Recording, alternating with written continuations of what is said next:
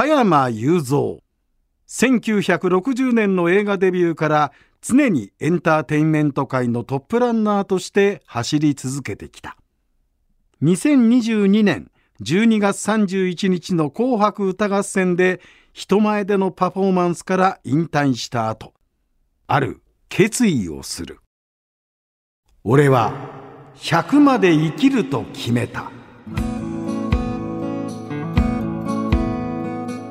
皆さんご機嫌いかがでしょうか？野村国丸です。そしてこの番組のメインパーソナリティは加山雄三です。よろしくお願いいたします。よろしくお願いします。これ歌手加山雄三の誕生はそういう、うん、要するに慶応のバンドが、うん、えー、歌手ホールのダンスパーティーで受けて、うん、で米軍のキャンプにも呼ばれてそこでもアメリカ兵たちがうわーっと全員がもう、総立ちになるぐらい、歌う喜びっていうのをそこで感じてたわけです、それが後に歌手加山雄三になるんですけど、作曲家団工作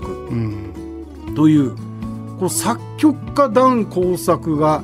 一番最初に書いた曲は何だったんですか？一番最初はねあの夜空の星。それ何歳の時？14歳の時に作曲した曲なんだよ中学2年生そう中学2年生の時にでピアノで持ってそれをこうやって一生懸命やって弾いてたんだ。よ、うんうん、ねそれでバンってやってた後ろに親父が立っててさ。上原健さんそう。その曲は何ていう曲なんていう曲だって。あこれか。これはお俺が作った曲なんだ。おおそうかっつって、うん、すごい喜んでくれたんだよね、うん、それが印象に残ってて。そうかお父さんはピアノコンセルトが大好きなんだよな。っていずれお父さんにピアノコンセルトか勉強して書いてくれ、うん、そしてそれを作ってもらいたいなってって言われて、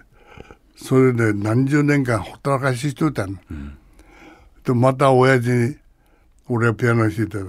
たあの時の約束やってるかって「え？っ?」って俺は聞いたんだよ忘れちゃってさ、うん、もう相当経ってんだあんたが14歳の時かな約束したやんかよ。でお父さんになんピアノコンサート帰ってくれるって約束してあるって。で俺やってるかって言うから「ああそうか俺やってねえや全然」って言って「ああそうか」って。そのあれ芝居うまいねやっぱね。役者だから。役者だからね。上原健さんお父さんで「ああそうか」って。そがっかりした顔を見て「これやんなきゃいけないな」ってそういう気にもなったんだ間違いないね。うん、それでその時にねあのオーケストラがやってきたっていうね、はいはい、番組に出ることになったんですその後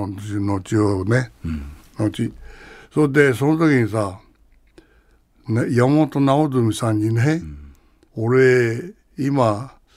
そうね君といつまでもどうせこんなオーケストラフルオーケストラ80何人の日本のクラシック俺好きだったからさ、うんうんそれをバックにさ俺の君といつまではないなと思って今こういうピアノコンセルトをね書き換えなんだけどやってるんですよ。って「ああそれやろうよそれやろうよ」って簡単に言うんですよ。山本直純さんが。そう、はい、山本直純さんっていう人がいてね。やろうよ。だってまだできまあ企画書もちょこっと半分言ってないぐらい。いやそれ完成しよう完成。それ完成したらそれやろう、うんあと1ヶ月しかないんですけどって、やっちゃえやっちゃえって、もう簡単に言うけども、それ終わったなと思って、第2、第二手段まで行って、で、最後こう、第3手段うまくまとめて、それやるの大変だなと思ったけど、まあ、短いけどいいかなと思ってね、8分か9分ぐらいしかないんだよね。うん、でもまあ、しょうがねえやと思って出してる。いいじゃん、これ、いくるいくる、よろよろって。で実際に演奏したの、うん、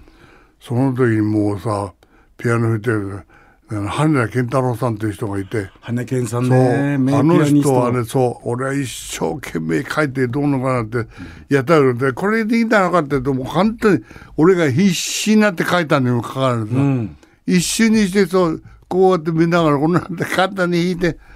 もう俺が一生懸命書いたまあいいややってくれたありがたいありがたいってああそれでいいんだそれでいいんだってもう簡単にやってのけたね、うん、それでそれできたらやりゃできんじゃないかなって、うん、あの山本さんに言われてさ、うん、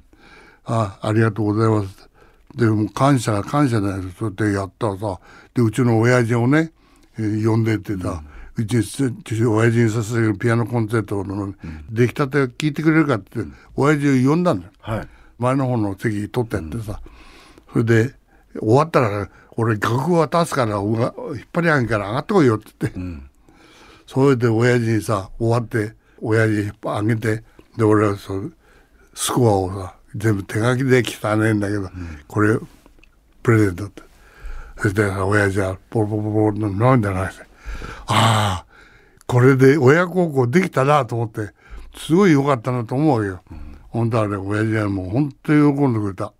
ほんで結局第二楽章第三楽章を全部作った。で全部父に支えるピアノコンセント213番。K, K の200加山雄三炭鉱さんの K その K 全部あのモーツァルトじゃないけど K 何番ですへずーっと全部で213番っていうのでそれを全部完成したわけだよ。えちょっとまず整理すると、14歳の時に加山さんもピアノを弾けてたわけですよね、そこでポロンと弾いてた曲は「夜空を仰いで」そう原曲の「夜空を仰いで」をいや違う夜空の夜空の星。あ夜空の星を弾いてたわけでしょ、そうそう。それをお父さんが後ろで聞いてて、これいいじゃないかってそうなったわけだ。そうそうそうそ すごいなってことになって。でそれを聞いてて。じゃあダン工作の一番最初を見ていたのは上原健さんおそう父そういうことだね。へでだからうちの親父がねものすごいよく音楽を好きでそれでねあのアルバムを集めてたんだよ。池畑にはクラシックレコードがものすごくコレクションすごかったらしいそうです。3B といってね、ベートーベンブラハムスバッハと。はいでその時にねそのまあ昔だからさ78回転をさ、で次行くっていうとこも終わっちゃうともう一回かけると、その前からダブってるけど、それでだっと全部聞くのに何万も何万も聞かなきゃなんない、でもそうやって聞いてそれで結局 3B を全部聞いたわけでいろいろとさ、なるほどなあと。作曲っていうのはこうやって作るのがすごいなあと思ってその時にやっぱり音楽のうん、素晴らしさっていうのはやっぱり俺はこれはもう本当音楽を通して、うん、なんか自分の、うん、できることないかなとかいろいろ考えるようになってそれで自分で本当に作るようになってくるんだよだんだんと。でお父さんのレコードコレクションは元なんですね。そう。もともとはだうちの親父に感謝だよ。だから父に捧げるピアノコンセルトっていうのを全額作ってちゃんとレコーディングしてあるからね。お父さんそれは涙ポロポロはそれはそうだろうな。そうあの中学生がここまでやるようになったかっていうことですよね そうそう。それでね、もうな、第一楽章、第二楽章、第三楽章、第一楽章だけ親父に捧げ、で、第二楽章って、うちの親父にね、全楽章をやった時にね、お父さんは二楽章が大好きだったよ。ものすごい好きなんだよ。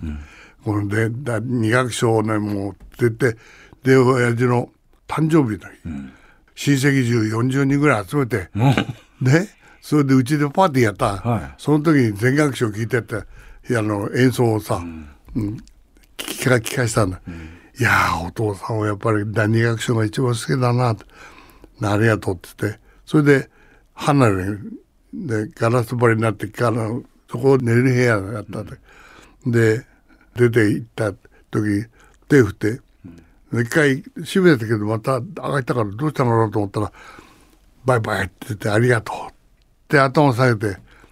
でその翌日おふくろ親父は亡くなったんだよ。俺は実に不思議だよ。最後にこうやって手振って「ありがとう」って頭下げてそれが最後で。で閉めてで俺翌日かみさんとお二人であの船へ行こうですって江ノ島へ船に乗りに行ってそうやったら、えー船に電話があってほんで電話出たら「大変です」ってどうしたって旦那様が亡くなられましたって「え？ー、何？向けて？死んだ？本当かよ」って「おい大変だ」ってで来て「じゃあそこからすぐ帰るから」ですぐ車でさ葉山呼んどいて。でそこから車に取り乗っけてもらってバーッと家帰って。ほいたらもう報道には早かったよね報道の、うん、メディアが来てましてね。は知らない話だったな、うん、すごいことになっちゃったね、あそうですよね。今日はここまでということにさせていただきます。はい。永遠の若大将加山雄三。俺は100まで生きると決めた。次回もお楽しみに